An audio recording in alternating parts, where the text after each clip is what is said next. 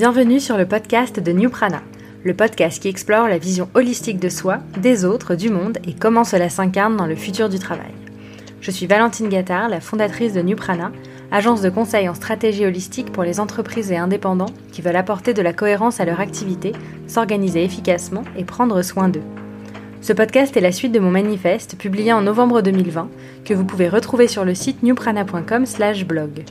J'ai souhaité poursuivre mes réflexions avec des personnes qui m'inspirent et qui, je l'espère, vous inspireront aussi. Nous parlerons ici de réconciliation entre soi personnel et professionnel, de futur du travail, d'organisation, d'épanouissement, de santé globale et de bon sens.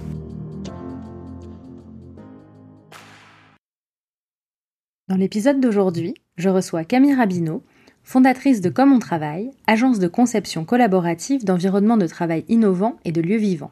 Urbaniste de formation, passionnée par les lieux de vie et l'organisation des espaces de travail, Camille est une formidable accompagnatrice du changement pour les entreprises avec un engagement et des valeurs fortes. Elle partage ses contenus toujours très inspirants dans sa newsletter Work and the City et vient de rejoindre le lab de Welcome to the Jungle qui regroupe plusieurs experts du futur du travail. Nous creusons dans cet épisode son parcours et son point de vue sur différents sujets éclairants pour penser la ville et le travail de demain. Je vous souhaite une bonne écoute. Bonjour Camille. Bonjour Valentine. Merci d'avoir accepté mon invitation. Écoute, avec grand plaisir.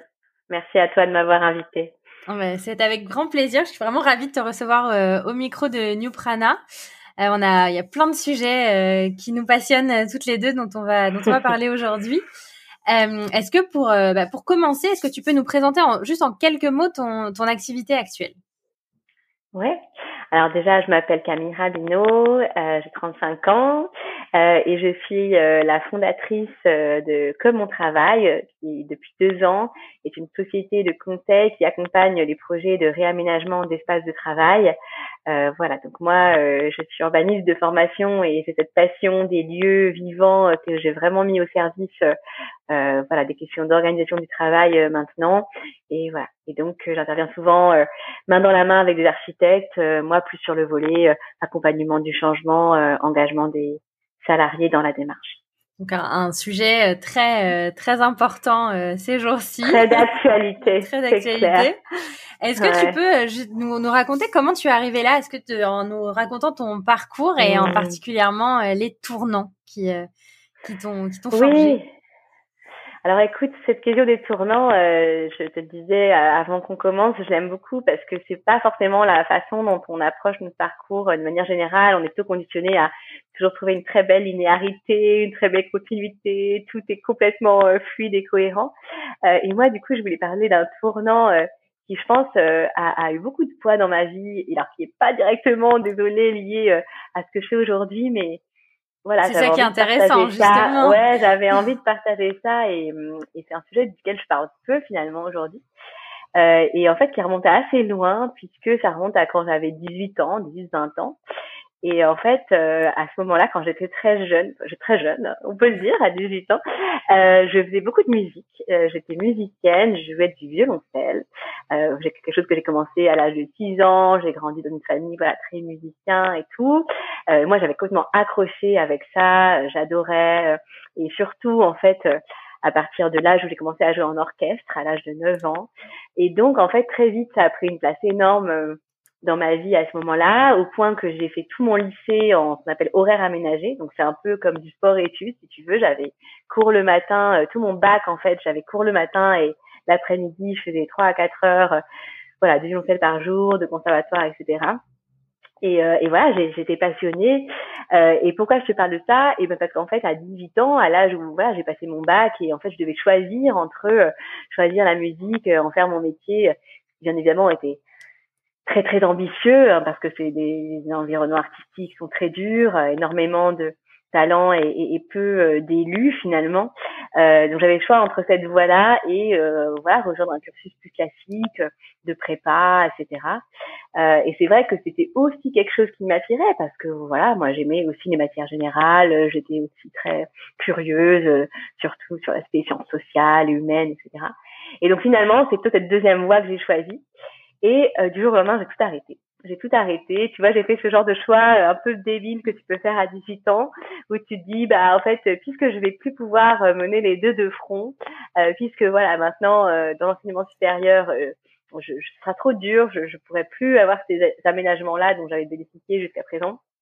Plutôt que de, de voir mon art décrépir, j'arrête tout. Et donc, tu vois, ça a été vraiment un tournant parce que quelque chose, voilà, qui était vraiment de l'ordre de la de la passion, qui, qui a vraiment marqué toute mon adolescence. Euh, euh, voilà, moi j'adorais ça. C'était vraiment des, des expériences esthétiques, des émotions, voilà, de, de jouer en orchestre qui pour moi était était énorme.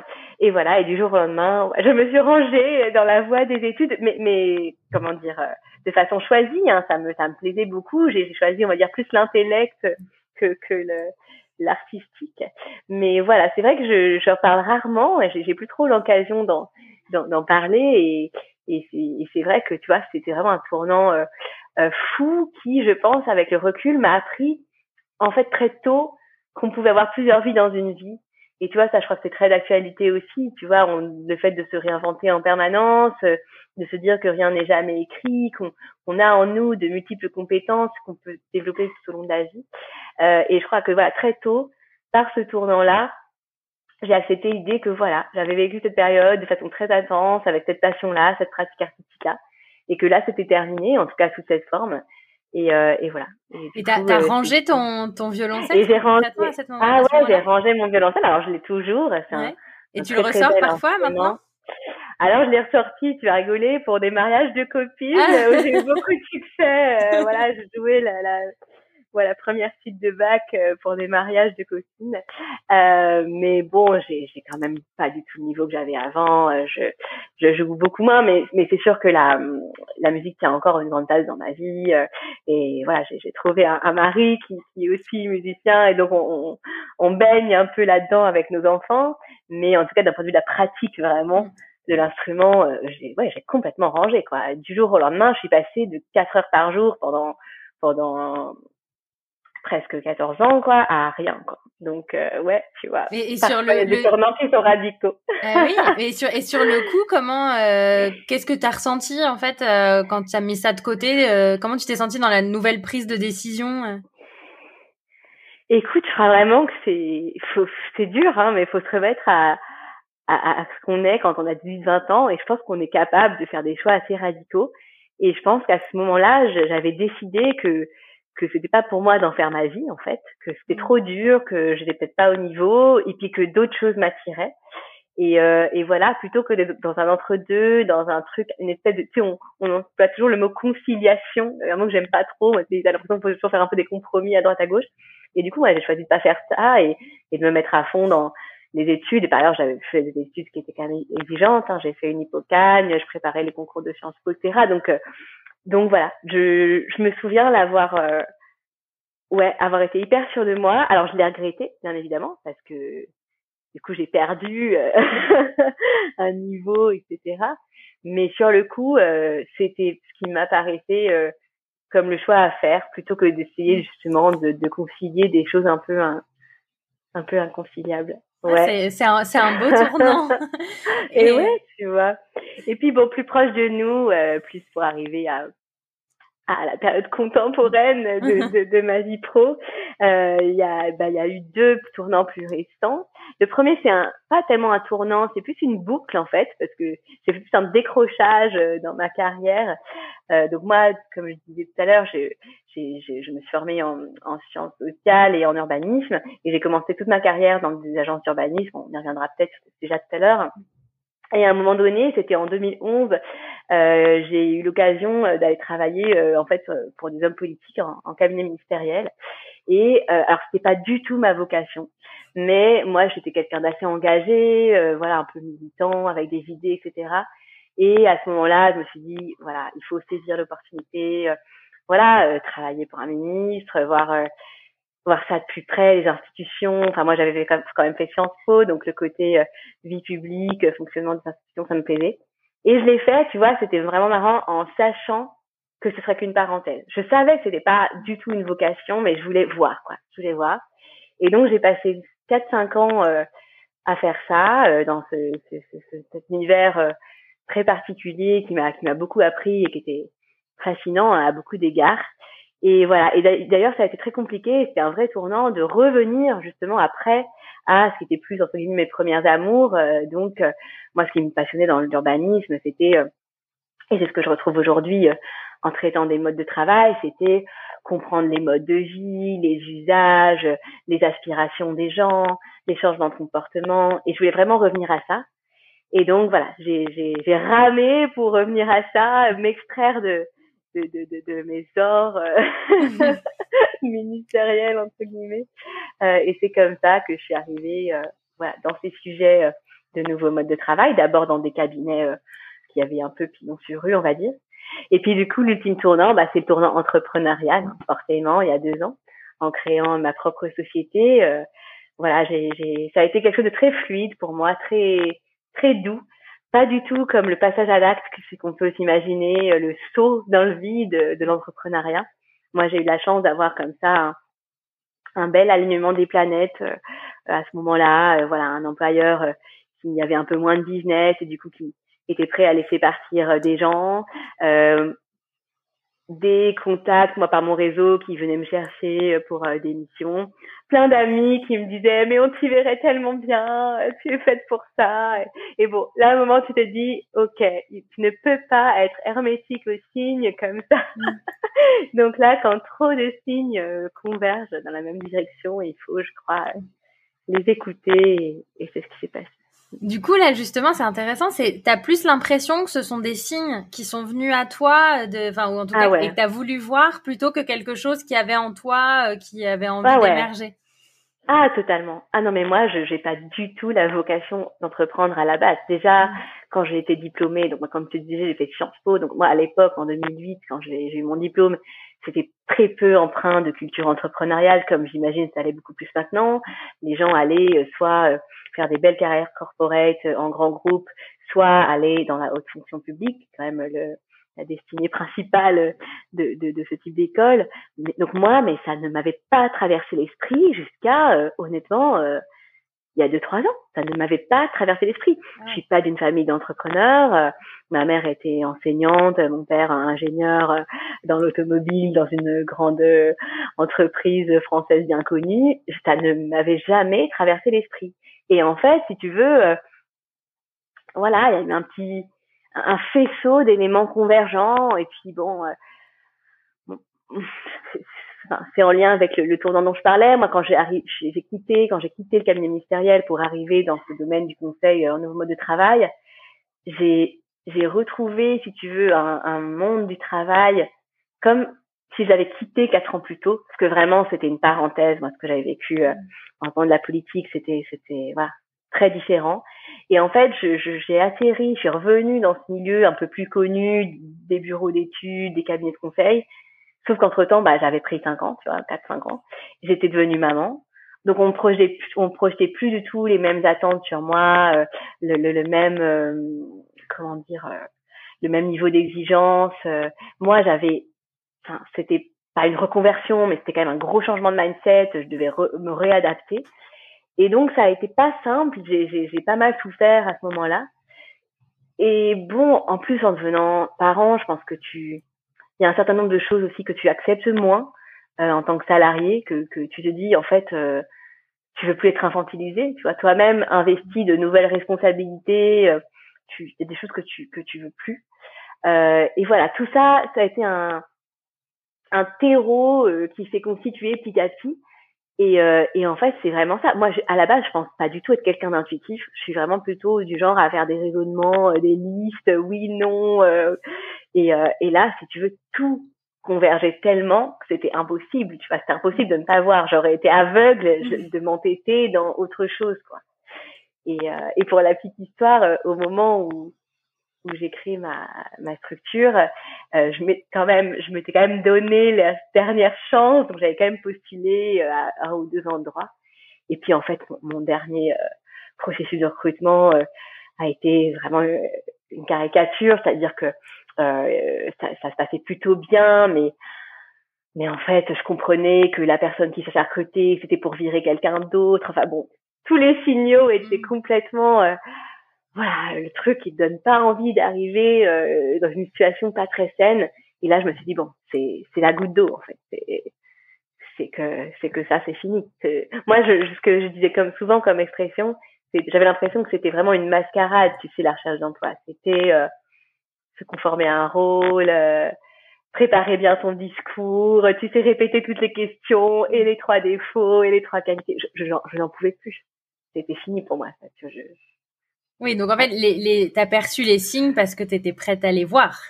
Donc euh, c'était quelque chose dont tu avais, dont avais envie. Ah ouais, ah bah c'était devenu trop massif quoi. Je pouvais pas ne pas les voir. Ah, c'est intéressant. Et du coup, donc, euh, donc tu as créé euh, donc euh, comme on travaille.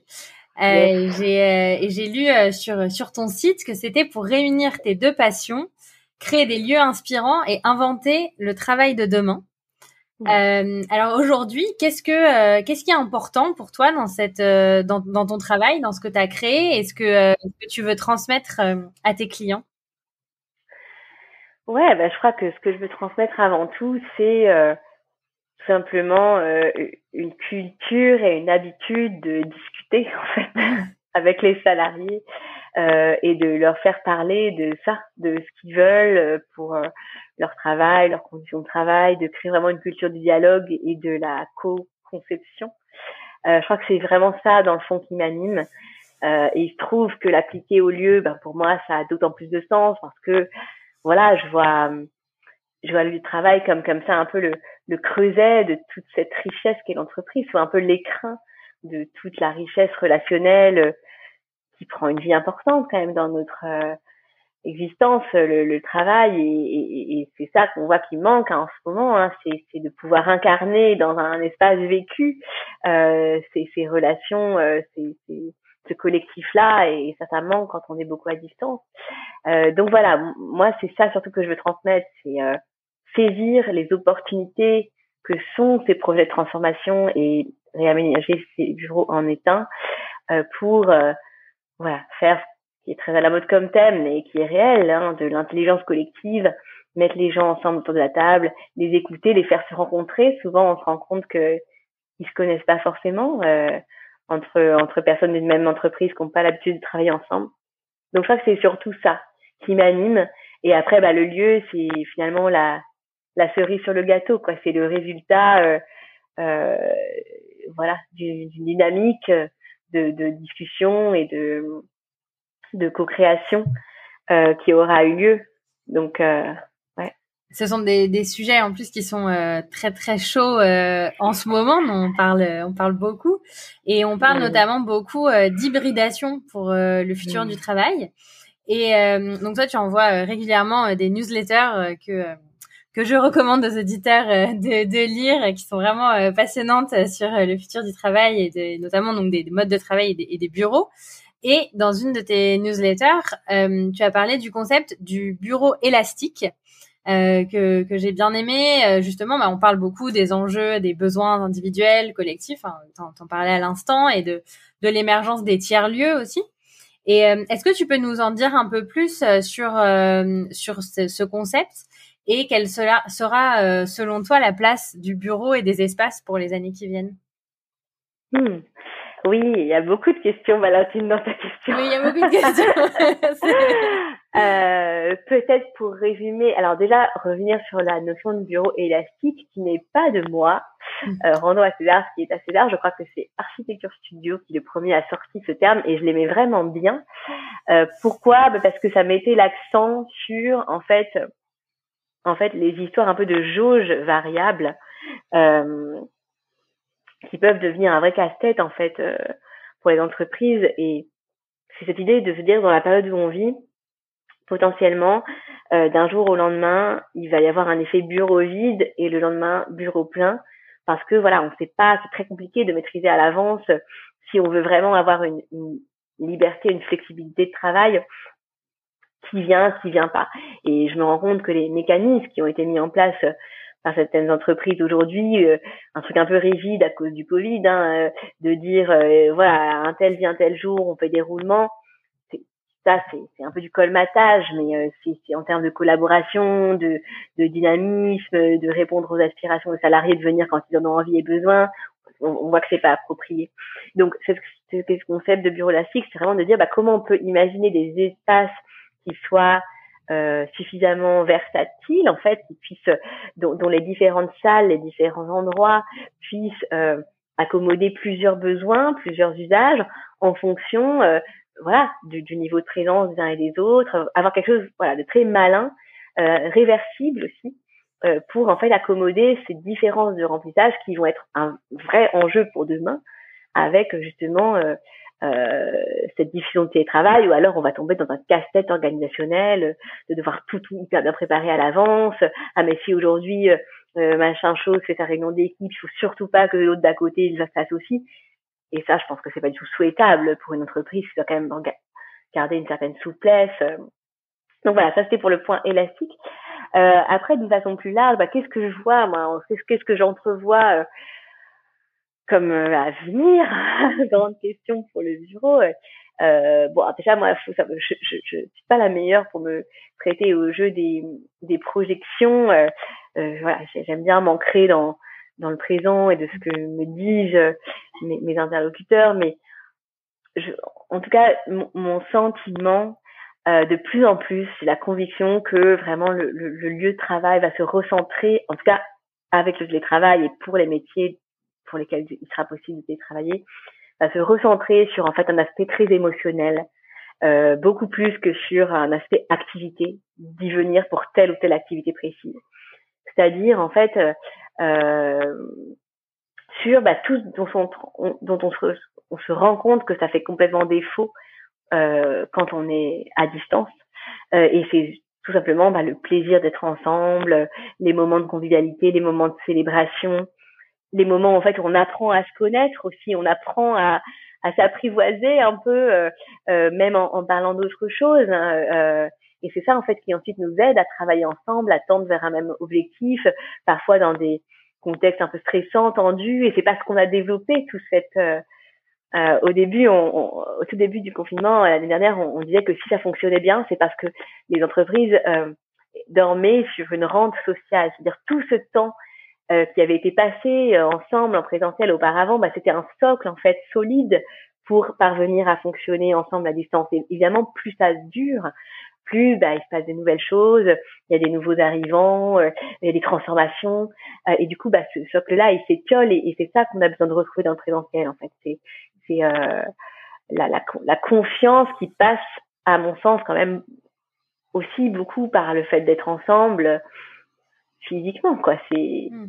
il y a quelque chose qui relève de, voilà, du, de, de, de notre expérience sensible, tout simplement. Et, et, donc voilà, moi je pense vraiment que le bureau, du coup, va, va beaucoup plus se recentrer sur cette vocation-là, euh, plus que répondre à telle ou telle activité parce qu'au contraire, je pense que avec beaucoup de télétravail, il faut que du point de vue de l'activité, la question du lieu devienne un non-sujet, que le bureau soit équipé de façon euh, telle, d'un point de vue digital, que en fait tu puisses fonctionner avec des gens euh, euh ici en présentiel, mais aussi de partout.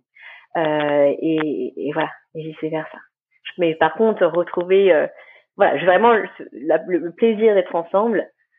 pour moi, c'est là-dessus que ça va, et ça, ça rejoint euh, la, la notion aussi de, de bureau refuge de, dont tu as, mm. parlé aussi dans, un, mm. dans une autre euh, mm. newsletter. Qu'est-ce qui était vraiment, euh, qu'est-ce qui, qu'est-ce qui a suggéré chez toi justement cette, cette, cette notion? Écoute, cette notion, elle est venue alors que j'animais un atelier euh, alors justement, euh, dans le cadre de la sortie du documentaire de Samuel Durand, que je crois que tu as interviewé aussi. Tout à fait, c'est l'épisode euh, qui, qui sortira juste avant le, avant le tien. Et donc, j'ai eu le plaisir d'animer toute une journée d'atelier pour la sortie de son film avec les sponsors de son film. Et on, on voilà, on, on essayait de mettre à plat toutes les questions qui se posaient, les différentes tendances qui, qui se sur pour demain et, et, à quoi ressemblerait un futur souhaitable en matière de travail. Et c'est une participante, euh, donc euh, quelqu'un qui travaille dans un grand groupe, qui a émis cette idée. Et j'avoue que j'avais pas mis encore le bon mot, mais c'est quelque chose que je ressentais très forcément. Moi, j'aimais bien avant parler d'abri. J'aime bien aussi l'idée d'abri. Euh, et, et, voilà, ce bureau refuge, bah, pour moi, c'est ça. C'est euh, on, a beaucoup mis en avant et, et, je comprends pourquoi, parce que voilà, il y avait un certain retard, euh, une lassitude de la routine métro boulot dodo, mais on a beaucoup mis en avant les bénéfices du télétravail au domicile, en tout cas. Euh, mais je, voilà, on, se rend compte aussi, euh, euh voilà, parfois des, des, manques que ça peut euh, induire, et aussi on se rend compte que bah on n'est pas tous égaux devant notre installation chez nous, notre logement, qu'on n'a pas forcément envie bah, de d'y passer toutes nos journées, toute la journée.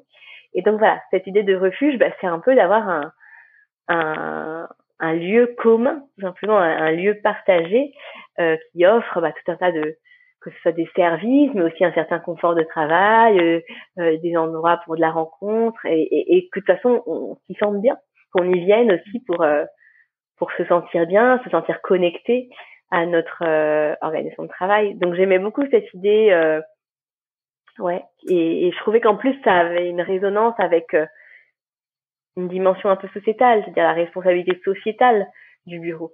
Euh, et ça, c'est un vaste sujet parce que on s'est rendu compte aussi l'année dernière, euh, quand on avait tous ces tours vides, tous ces bureaux vides, que c'était bah, devenu des enclaves euh, qui, qui n'avaient plus de sens, qui ne rendaient plus aucun service à la société. Et du coup, voilà, j'aime bien cette idée-là de dire bah, comment on peut euh, améliorer la valeur sociale de ces endroits-là. Euh, et pour moi, ça passe aussi par les ouvrir, euh, euh, enfin voilà, penser plus la mixité des usages, la diversité, mais bon, on pourra y revenir. Et est-ce que est-ce que tu penses que les, les tiers lieux, par exemple, qui pourraient être mis à, à, disposition en quelque sorte, en tout cas offerts aux salariés pour être plus près de chez eux, par exemple, et ne pas forcément qu'ils n'aillent pas forcément dans dans les bureaux de leur entreprise, est-ce que ces, ces endroits-là pourront euh, répondre aussi à, aux attentes Mais totalement, totalement. Après, voilà, je, je pense que, enfin, moi, dans ma vision un peu désirable hmm. du futur, du travail, il y aurait vraiment ça. C'est-à-dire, il y aurait vraiment toute une chaîne euh, du lieu de travail où tu aurais quand même le domicile, qui quand même répond à certains besoins ou parfois bah, ça fait du bien de se poser, euh, ça te permet malgré tout euh, de t'organiser plus facilement sur tout un tas d'aspects de la vie quotidienne, perso, etc.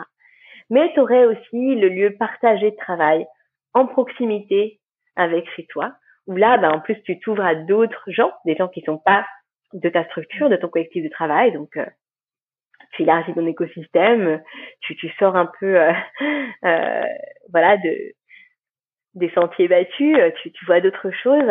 Euh, et puis ce que je constate aussi, moi qui fréquente beaucoup ces tiers-lieux-là, c'est qu'ils ont une vraie euh, justement euh, euh, empreinte sur leur quartier. Des endroits sont souvent, euh, voilà, parfois très liés au tissu associatif. donc il y a aussi une vraie vie justement locale qui peut s'articuler autour de ça. Et puis quand même le lieu de l'entreprise parce que euh, malgré tout quand on a quand on appartient à un collectif de travail quand on a, on est dans le cadre d'un lien de subordination hein, tel qu'est le contrat de travail bah, on a aussi des, un besoin de se ressentir connecté à son collectif de travail donc pour moi ce serait vraiment un peu ce triptyque euh, euh, mais qui reste et ça il faut en être conscient une vision encore futur, parce que d'abord, aujourd'hui, tous les employeurs euh, ne, ne, financent pas du tout l'accès à des tiers-lieux de travail euh, à leurs salariés. Euh, et puis la carte des tiers-lieux, euh, c'est quand même encore beaucoup un gruyère. Hein. Pour que ça, pour que c'est de l'intérêt, il faut pas devoir faire 45 minutes de transport pour y aller. Sinon, on reste chez soi. Ouais. Donc euh, voilà, c'est en lien avec la proximité, constituer un maillage. Et tu vois, je me faisais la réflexion parce que si tu regardes les écoles, les écoles, on a constitué tout en France pour que bah, chacun ait une école, chaque habitant euh, qui a un enfant ait une école à moins de 15 minutes à pied de chez lui. Et en fait, ça pose vraiment ça, cette question du maillage. Il faudrait comme une infrastructure comme ça de tiers-lieux, mais en plus qui existe déjà. Tu vois, il suffit de un peu transformer les bibliothèques. Euh, enfin, il faut vraiment euh, massifier le le truc, mm. euh, mais c'est possible. Et, là, je pense qu'on peut vraiment tomber dans un truc systématique où euh, où bah c'est possible d'aller travailler en tiers lieu à côté de chez soi. Moi, ayant quand même aussi quelques aménagements des tiers lieux, parce que pour qui fréquente beaucoup les coworking, on sait que pour passer des appels, pour faire des réunions en vidéo, c'est pas toujours ce qui est le plus simple. Et c'est justement, je voulais reparler avec toi de cette de cette notion de proximité et de la, la ville du quart d'heure. Euh, en tant que en tant que urbaniste, quel est euh, ton regard sur cette conception? Tu viens de nous parler des, des écoles, des tiers-lieux potentiels. Qu'est-ce que tu peux nous dire de plus? Oui, la ville du quart d'heure, c'est donc c'est un concept qui a été un, inventé par un urbaniste qui s'appelle Carlos Moreno, qui est colombien, je crois, d'origine. Euh, et en fait, c'était, enfin, ça part du bon sens en fait, qui est de dire, ben, voilà, avec le développement de l'automobile et ensuite des grandes infrastructures de transport collectif, on a eu un développement des métropoles, des grandes agglomérations euh, qui étaient devenues plus soutenables du point, du point de vue du rythme des personnes. Euh, voilà, faire des trajets quotidiens de deux heures, euh, voire le double parfois euh, par jour, c'est pas euh, soutenable.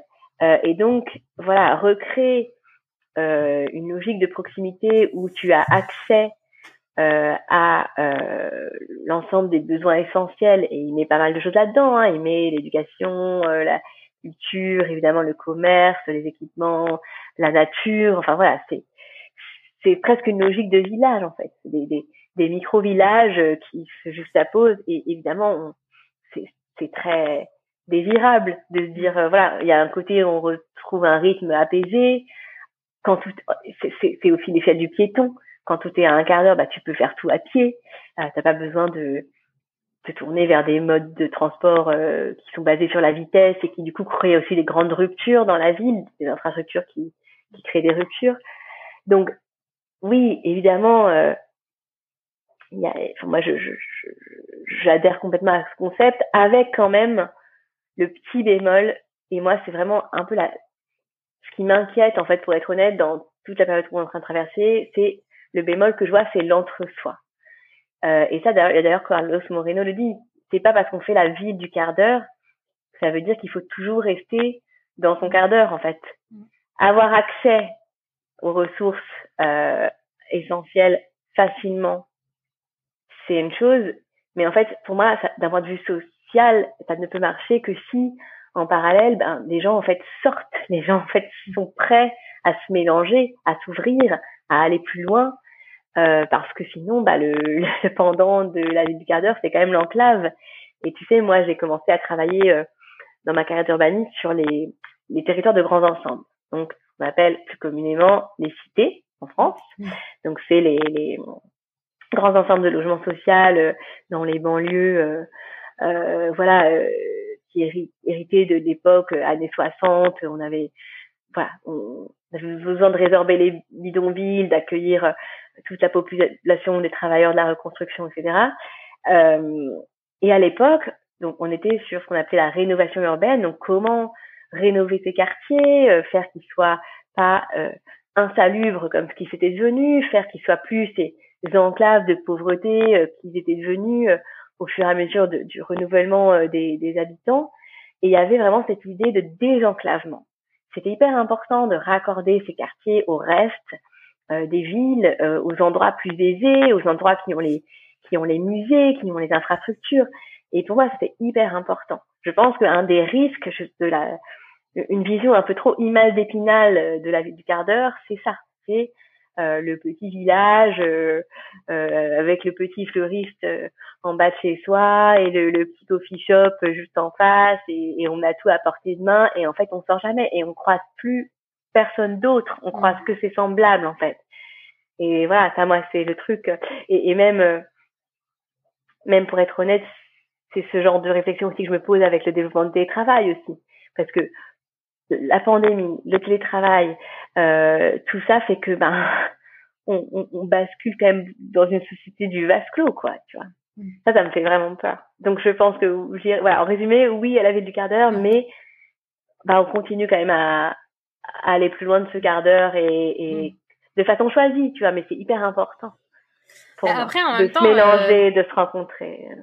Bah oui, mais, mais d'un côté, on voit à quel point euh, aujourd'hui les gens sont en demande euh, de ça. Donc je pense, enfin, est-ce que, est enfin, moi, c'est, je suis une éternelle optimiste, mais euh, est-ce qu'il y aurait pas finalement très rapidement un équilibre qui se trouve, qui se trouverait entre la praticité et, et dans la proximité et de toute façon l'ouverture, les envies d'ailleurs, les envies de voir autre chose. Mmh. Est-ce qu'on peut, ben, l'imaginer? Tu vois, je je sais pas, parce qu'en même temps, en ce moment, ce qui se passe depuis un an, c'est un rejet du mode de vie urbain. Un rejet, mm. justement, de ces excès, euh, de la trop grande densité, de, de, des rythmes comme ça frénétiques qui nous imposent. Euh, et, et, euh, et donc, je sais pas. Moi, je, je, je, je me pose la question quand je regarde vois, ces chiffres de, de, de tous, tous ces personnes comme ça qui, qui quittent les grandes villes euh, pour aller dans des endroits beaucoup plus petits, euh, beaucoup plus préservés, euh, euh, plus dans la ruralité ou même des plus petites villes, bah, je comprends complètement d'un point de vue du cadre de vie, des aspirations de vie, euh, euh, les besoins de nature, enfin surtout dans la période qu'on vient de vivre, etc. Mais c'est vrai que pour moi, si tu veux, qui suis urbaniste, qui voilà, qui moi qui voit quelque chose de de formidable et de riche dans ces endroits qui, sont des endroits de métissage euh, où tout est possible. Euh, euh tu vois, euh, c'est le if I can make it there, I can make it anywhere. c'est ça les grandes villes, c'est c'est mm. c'est tout devient possible, c'est des creusets incroyables. Et donc ouais, moi ça m'interroge beaucoup parce que moi c'est je vois je vois les excès de la grande ville évidemment. Moi-même je je je, je, je suis pas la plus fan des trajets en RER, euh, bondés, euh, épaule contre épaule. En plus, ça marche pas, euh, t'es immobilisé pendant une heure et tout. Mais je vois pas que ça dans le mode de vie urbain. Je vois aussi euh, de l'espace public, donc partagé, ouvert, du croisement, du, du, du, fait de se mêler aux autres, un, un terreau incroyable d'innovation du fait de ces rencontres, de ces énergies. Donc, Ouais, moi, j'avoue que ça me, ça me questionne beaucoup tout ça. Oui, mais c'est c'est passionnant. C'est comme de toute façon, euh, c'est mes fameux, c'est mes grands sujets aussi de, de trouver l'équilibre et de, de constater qu'aujourd'hui on est allé tellement loin dans les excès qu'il y, a il y a une tentation vers l'excès inverse, mais mm. qu'on peut imaginer qu'au bout d'un moment ça va se ça va se retrouver et, euh, et s'équilibrer. Euh, il y a autre chose dont tu as dont tu as parlé, j'ai une approche que j'ai beaucoup aimée qui était la conception saine euh, des bâtiments. Mm. Euh, et en l'occurrence, en plus, tu euh, citais un article qui faisait un parallèle avec l'évolution de la médecine et euh, le rapport à l'intérieur. Donc, j'avais envie d'en savoir un peu plus sur sur cette conception saine et comment c'était lié à, à la santé. Oui, alors écoute, tu, tu ouais, c'est hyper intéressant ce sujet. Euh, alors il y a, y, a, y a deux aspects. Le, le mouvement des healthy buildings, c'est un, un, peu un courant euh, d'architecture en fait euh, qui euh, veut re-questionner la façon dont on construit, dont on conçoit les bâtiments, pas seulement comme c'était le cas, on va dire ces dernières décennies, ces dernières 20 ans, allez voilà, donc ça sous l'angle du durable, c'est-à-dire on a beaucoup fait des efforts sur euh, les économies d'énergie, sur euh, euh, le cycle de l'eau, sur les, les, matériaux, etc. Mais maintenant, c'est vraiment l'idée d'aller un cran plus loin pour regarder aussi l'aspect santé et la, la, façon dont ça va, les, les, bâtiments vont être sains pour ceux qui les occupent. Et donc, ça prend en compte tout un tas de dimensions qui vont être euh, la qualité de l'air intérieur, ça qui est un, hyper important parce qu'on parle tout le temps de la pollution extérieure, mais il y a aussi beaucoup la pollution intérieure. Euh, donc ça va regarder la ventilation, ça va regarder euh, l'éclairage, euh, évidemment le bruit. Alors ça, moi, qui travaille sur des bureaux, c'est vraiment le truc euh, tarte à la crème, hein, l'acoustique c'est devenu l'alpha et l'oméga euh, d'un bureau réussi. On va regarder évidemment la question de l'eau, euh, la question des, de, de, la poussière, de tout ce qui est euh, composants organiques volatiles, c'est toutes ces substances nocives euh, qui sont relâchées par les, les le mobilier, les, les, différents composants. On va regarder l'histoire de de comment dire, est-ce que c'est bien ah, pas hydraté, mais tu vois l'humidité dans l'air, etc. L'aspect thermique, le confort thermique. Voilà, c'est l'idée de euh, promouvoir un, un, bâtiment beaucoup plus sain et qui soit respectueux de la santé euh, de, de, de, ses habitants. Et bien évidemment, en temps de pandémie, ça, ça, prend tout son sens. Euh, et, euh, et c'est vrai que oui, en fait, pourquoi ça fait un lien avec cette question de l'intérieur? Moi, j'avais lu cet article que j'avais trouvé génial. Euh, alors, je sais plus si c'était le New York Times ou le New Yorker, tu vois, tout d'un coup, j'ai un doute. Euh, mais c'était un article très fouillé euh, qui, et dont le titre en anglais, c'était Is staying in, stay, staying safe? Ça veut dire, en gros, mais est-ce que finalement, rester à l'intérieur, c'est être en sécurité? Euh, Parce qu'en fait, c'était une réaction euh, justement au confinement, au confinement qui nous a fait nous méfier de l'extérieur, euh, l'extérieur comme source potentielle de danger, parce que justement rencontre avec l'autre, mmh. euh, l'autre qui peut transmettre le virus, et finalement voilà, on se replie euh, vers l'intérieur. Et et du, du coup, c'était un article qui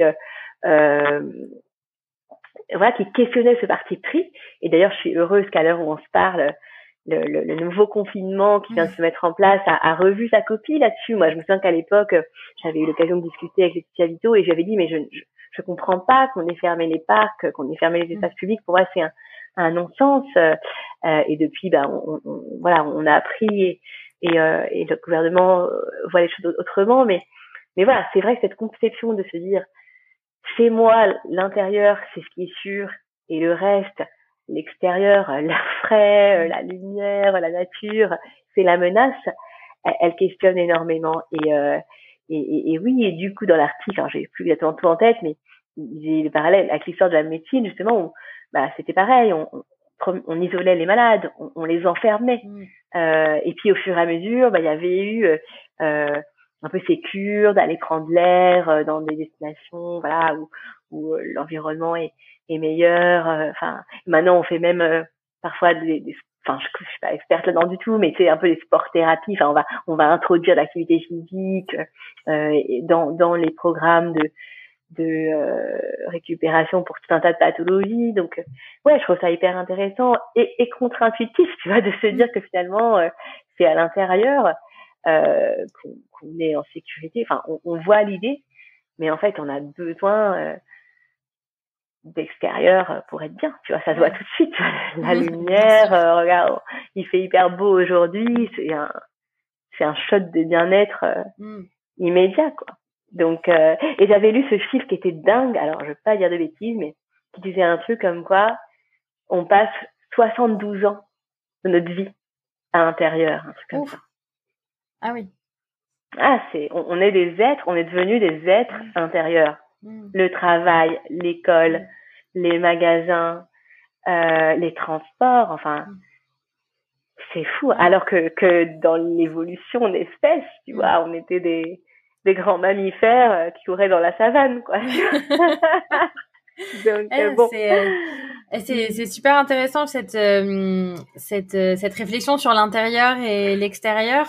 Euh, ça, alors ça, ça pourrait paraître un peu tiré par les cheveux, mais je trouve que ça, ça rejoint euh, mes réflexions sur euh, le ah, soi personnel et le soi professionnel, notre intérieur, notre extérieur. Et, euh, et justement, du coup, je, je te cite dans mon dans mon manifeste au sujet de donc de la réconciliation entre nos différentes identités au, au travail. je vais je vais lire le passage en question. Oh là là. on lit du, on, lit du Flaubert. Mais oui, on lit du, on lit alors, voici le passage. Euh, alors bon, ça, le, la première phrase est, de moi, la suite, la suite est de toi. Euh, mais réconcilier ces identités ne signifie pas pour autant les fusionner en permanence. Il s'agit simplement d'être aligné avec qui on est et ce que l'on fait. Qui dit réconciliation ne dit pas absence de distinction on peut bien évidemment avoir envie et besoin de distinguer ses activités personnelles et professionnelles. Je rejoins Camille Rabdino, qui dans une de ses newsletters Work and the City, parlait de l'intérêt qu'il peut y avoir à être en représentation au travail. Et je te cite. Être en représentation peut au contraire être une incitation à se dépasser, à se montrer sous son meilleur jour et à exprimer ses compétences et ses talents. L'un des risques du télétravail est que ce soit professionnel, un soit en représentation par essence, qu'on soit sur site ou en ligne, soit invisibilisé. Un risque que le produit du travail prenne le pas sur le sujet qui le réalise, avec à la clé une baisse de la reconnaissance, de l'intégration des télétravailleurs et de la justice organisationnelle entre ceux qui fréquenteront plus souvent le lieu de travail et les autres. Donc, euh, par rapport à ça, comment euh, les nouveaux espaces justement vont combler ce besoin et comment ils peuvent être euh, conçus pour être eux aussi alignés avec les nouvelles attentes des travailleurs alors, euh, peut-être il faut que je fasse un petit peu de genèse de, de cet écrit-là, pourquoi j'ai écrit ça. Hmm. Pour être honnête, cette newsletter, ça a été un accouchement très long. J'ai mis longtemps à trouver les mots pour dire ce que je voulais dire. Et c'était une réaction un peu euh, épidermique, en tout cas très, voilà, qui venait du cœur à, euh, à l'époque, euh, bon, ça, ça remonte maintenant, hein. c'était, je pense, à l'été, juin, 2020, mm. où il y avait une vidéo qui avait fait un petit buzz, je crois que c'était sur le média brut, de Julia de Funès. Par ailleurs, j'aime euh, certains de, de, ses écrits, mais là, en tout cas, je n'étais pas d'accord avec elle, qui, en gros, vantait vraiment les mérites du télétravail euh, au nom du fait que ça nous, ça nous rendait beaucoup plus authentiques puisque justement on était débarrassé de tout ce, ce, ce, jeu politique euh, qui nous occupe, qui nous absorbe et limite qui accapare 100% de notre énergie quand on est sur le lieu de travail. Euh, et il y avait cette idée un peu d'un retour aux sources, tu vois. Euh, voilà, travailler euh, c'est soi, c'est le retour aux sources. Le travail a toujours été euh, dans l'univers domestique un truc vraiment très dans l'air du temps de dire ouais, on revient on revient à un peu l'épure de ce que c'était avant le travail travailler euh, la terre son petit lopin de terre euh, travailler dans sa petite boutique et, avoir son logement au-dessus etc et bon moi j'avoue que tout de suite je me suis sentie en, en désaccord avec ça à plusieurs titres. D'abord je voyais pas très bien enfin c'est vrai que moi dans tous et, et tu vois ça te parlera peut-être sur d'autres sujets mais dans tous ces trucs qui consistent à dire c'était mieux avant. Revenons à un état un peu plus primitif. J'avoue que j'ai toujours un petit moment de me dire, ok, il y a, y a, sûrement, en effet, sûrement que, que voilà, le, le, progrès a pu avoir certains excès, comme, comme on l'a dit, être allé trop loin dans certaines choses, mais mais il y a quand même cette idée de progrès, tu vois, je veux dire, oui, euh, au moment où les gens travaillaient chez eux leur lopin de terre, il y avait aussi des guerres, il y avait aussi, euh, tu vois, un, droit euh, beaucoup moins évolué, il y a aussi un truc, bon, il y a quand même cette idée de progrès qui, je trouve, un peu se perd en chemin dans, dans ce côté, toujours vouloir revenir un peu à, un état plus plus primitif, si, si, le mot est bon. donc déjà, il y avait ça. Et puis, la deuxième idée, c'était que je voyais pas, enfin, deux autres idées. Déjà, je voyais pas pourquoi forcément les jeux politiques seraient effacés avec la distance. Mm. Moi, je, franchement, je, je n'y crois pas. Complètement. Je pense que c'est, je pense que c'est même pire. Je pense qu'ils deviennent plus opaques parce que le mérite quand es sur le travail, euh, et, et c'est d'ailleurs un des mérites aussi des open space, des espaces ouverts, c'est que tu captes des choses. S'il y a des, des, des bruits de couloir, s'il y a des, un peu des tractations, voilà, tout ce qu'on peut imaginer comme un peu néfaste parfois dans l'entreprise, des, des jeux d'influence, des effets de cours, bah, tu les perçois beaucoup mieux. Et tu peux, du coup, peut-être euh, agir, essayer de comprendre. Bah, quand tu es chez toi, ça devient juste invisible, quoi. Invisible. Et, et ce serait vraiment très naïf, je pense, de croire que ça disparaît. Et la dernière chose, c'est que, et qui était l'objet, du coup, de, de Van c'était de dire que je vois pas que du mauvais à être en représentation. C'est-à-dire que être amené avec le télétravail dans cette porosité entre la sphère domestique et la sphère professionnelle, bah, ça n'a pas que du bon. Parce que la sphère domestique, c'est aussi de la charge mentale, on en a beaucoup parlé euh, pour les femmes.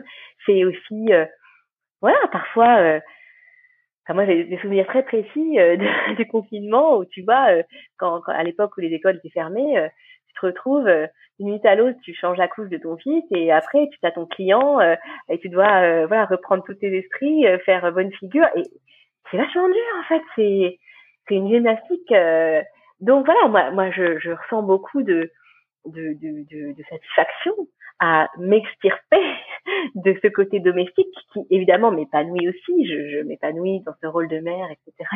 Alors un autre sujet, mais m'extirper de là pour euh, me sur des journées données, me consacrer à mon environnement professionnel, à mon rôle dans cet environnement-là, mon discours, ma place et être un peu euh, euh libéré de ces attaches euh, domestiques, familiales, bah ça fait du bien. Donc euh, oui, moi je pense qu'on peut, c'est comme un peu la représentation de théâtre, tu vois, c'est soit tu, tu sors le grand jeu, mais tu donnes le meilleur de toi-même, tu, tu donnes tout et tu, tu peux rayonner aussi, tu peux tu peux t'épanouir là-dedans. Et je pense que même ça libère en fait, ça libère énormément. Euh, donc euh, voilà, j'avais envie de dire ça, que il y avait un peu trop d'amalgame à mon avis dans ce discours qui consistait à dire euh, que que d'abord bureau égale représentation, représentation égale manipulation, enfin c'était presque ça le raccourci quoi. Donc donc ouais. Et du coup ensuite toi t'as as voulu faire un parallèle avec comment les, les, les bureaux peuvent être en phase là-dedans. Ben franchement, je crois qu'il n'y a pas de réponse universelle. Euh, moi, comme je te disais en intro, et, et la boucle sera bouclée, euh, euh, je, ce que j'aime dans ces projets, c'est de donner la parole aux salariés, de les entendre, de les faire parler de leur quotidien de travail, de quels sont leurs besoins, euh, et ensuite de partir de là, de partir de là pour euh, imaginer la diversité de solutions à leur proposer. voilà, avec toute la chaîne, quoi.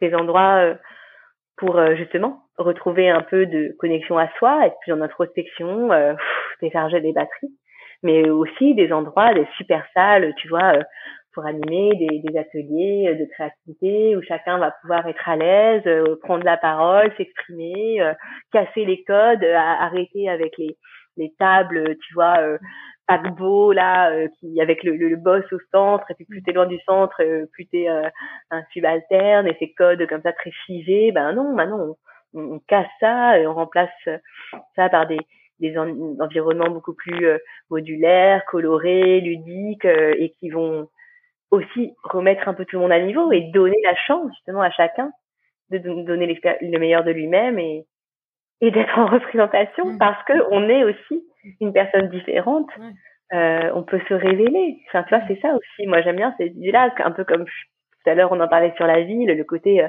tout est possible. Ben, je pense que aussi sur le travail, tu peux, tu, tout est possible. Tu peux faire tes preuves, tu peux progresser, tu, tu peux apprendre. Enfin, il y a. Est-ce que tu vois un avant-après clair dans tes missions euh, par rapport à, à, la pandémie, aux réactions euh, des, des, salariés, mais même des gens qui te, des commanditaires des, de, de tes missions euh, Comment ça se mmh. passe? Ah, c'est une bonne question.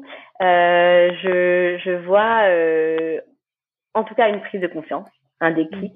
Mmh. C'est-à-dire que sûrement beaucoup d'entreprises qui ne voyaient pas d'urgence à repenser leur euh, fonctionnement et leur bureau, aujourd'hui, là, ça se pose à eux, clairement. Le sujet s'impose à eux. Après, dans le fond, je pense que les tendances étaient déjà là. Les tendances vers euh, quelque chose de plus ouvert, quelque chose de plus partagé, plus flexible. Euh, donc c'est juste, enfin comme sur tout le reste, hein, euh, sur euh, les usages digitaux, euh, c'est, on est dans juste de l'accélération. Et c'est pas rien parce qu'on a fait un bond géant, oui. donc un mouvement d'accélération très très prononcé. mais pour autant, je pense que les les freins et les craintes euh, côté salarié demeureront parce qu'on est sur des choses euh, sensibles en fait. On est sur euh, mon rapport au collectif, à, l'entreprise, mon, rôle, ma place en tant que salarié, la considération qu'on m'apporte, ma, place physique, tu vois. Mm. Donc plus que jamais, ça nécessite d'être accompagné et je pense que c'est très naïf de croire que parce que on a un an de recul et d'expérience euh, mm. de télétravail, bah, tout le monde va se jeter avec plaisir euh, dans le grand bain de, du flex office. Euh, non, mm. ça serait trop beau. et, et, et, par rapport à toi, à ton propre travail, à ta façon de travailler, quel a été l'impact de ces accélérations dont on parle? Mm. Oui, alors moi déjà d'un point de vue personnel, j'ai déménagé. alors là, tu vois, je vais te dire l'inverse de ce que j'ai dit. Non, moi en vrai, avec mon mari, on avait un projet depuis longtemps de changer de ville, mais de rester en ville. on y croit. Euh, on veut aller s'installer à Lille, une ah. ville qu'on aime beaucoup. Euh, voilà, moi j'ai j'ai vécu à Londres un petit peu, donc le côté un peu européen, proche des des grandes villes européennes, ça me plaît bien. Et donc là, on a fait une étape. on a quitté la région parisienne et on, s'est installé en l'Oise, donc c'est entre les deux, hein, peu de choses près. Euh, voilà, qui est en fait euh, la région dont est originaire mon mari et on a la chance d'avoir une maison là et donc on a pu faire étape là. Euh, on, on, était allé aussi pendant le confinement, donc voilà, c'est un, un premier pas dans notre migration.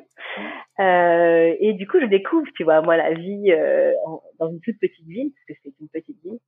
Euh, et, voilà, je, je m'adapte plutôt bien, mais mais clairement, j'ai beaucoup de plaisir quand je reviens à Paris. Euh, voilà, moi, je, je, suis hyper sensible à à tu vois la, la beauté euh, patrimoniale, architecturale. Enfin voilà, donc je je retrouve toujours beaucoup de plaisir là-dedans. Et puis Sinon, sur le mode de travail vraiment lui-même, ben, évidemment, tout est passé en ligne, hein, ou quasiment. Mm. On fait quasiment plus de présentiel pour les rendez-vous clients, les réunions. Moi, j'anime énormément d'ateliers, de mm. séances euh, d'intelligence collective, des formats très interactifs comme ça.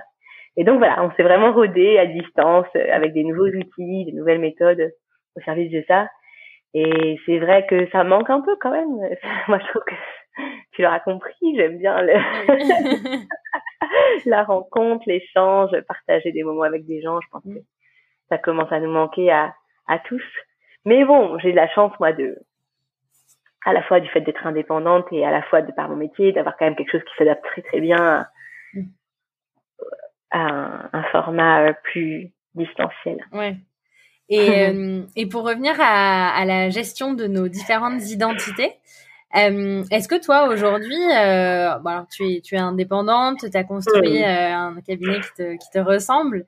Est-ce que du coup tu te sens toi en, en, permanence, autant dans ton travail que dans ta vie personnelle? Écoute, franchement, je crois que de ce point de vue-là, oui. Je dirais juste qu'en fait maintenant c'est un moi qui, qui a un peu trop grossi. c'est vraiment c'est vraiment une question maintenant de tu vois de charge en fait de mmh. charge parce que voilà, moi depuis deux ans, j'ai j'essaye de tout mettre en œuvre euh, pour euh, voilà faire rayonner mon projet, que ça fonctionne. Et voilà, je commence à en récolter les fruits. Et donc, je pense le, le danger, c'est un peu de se noyer, aussi de se perdre dans, dans ça, dans trop de projets, trop de.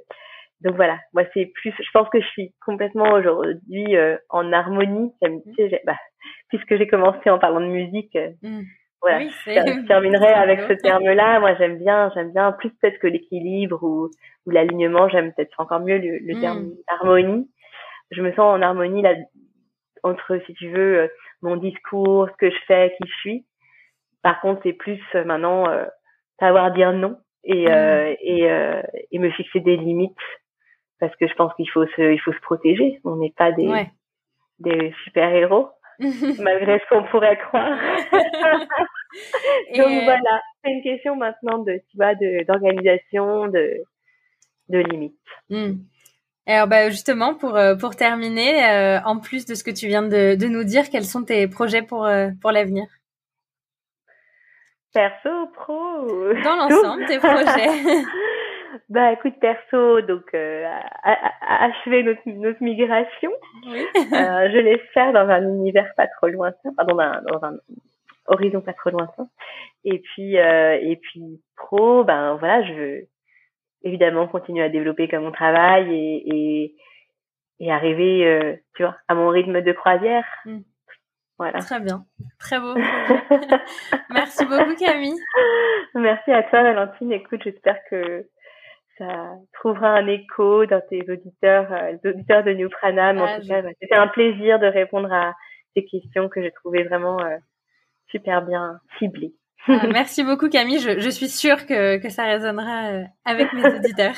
À bientôt. À bientôt. J'espère que l'épisode d'aujourd'hui vous a plu. Si c'est le cas, je vous invite à le partager autour de vous. N'hésitez pas à m'envoyer vos commentaires à l'adresse podcast@newprana.com à me suivre sur les réseaux sociaux et à vous inscrire à ma newsletter pour être tenu au courant de la sortie des nouveaux épisodes et de mes articles. Vous trouverez tous les liens dans la description de l'épisode. À bientôt!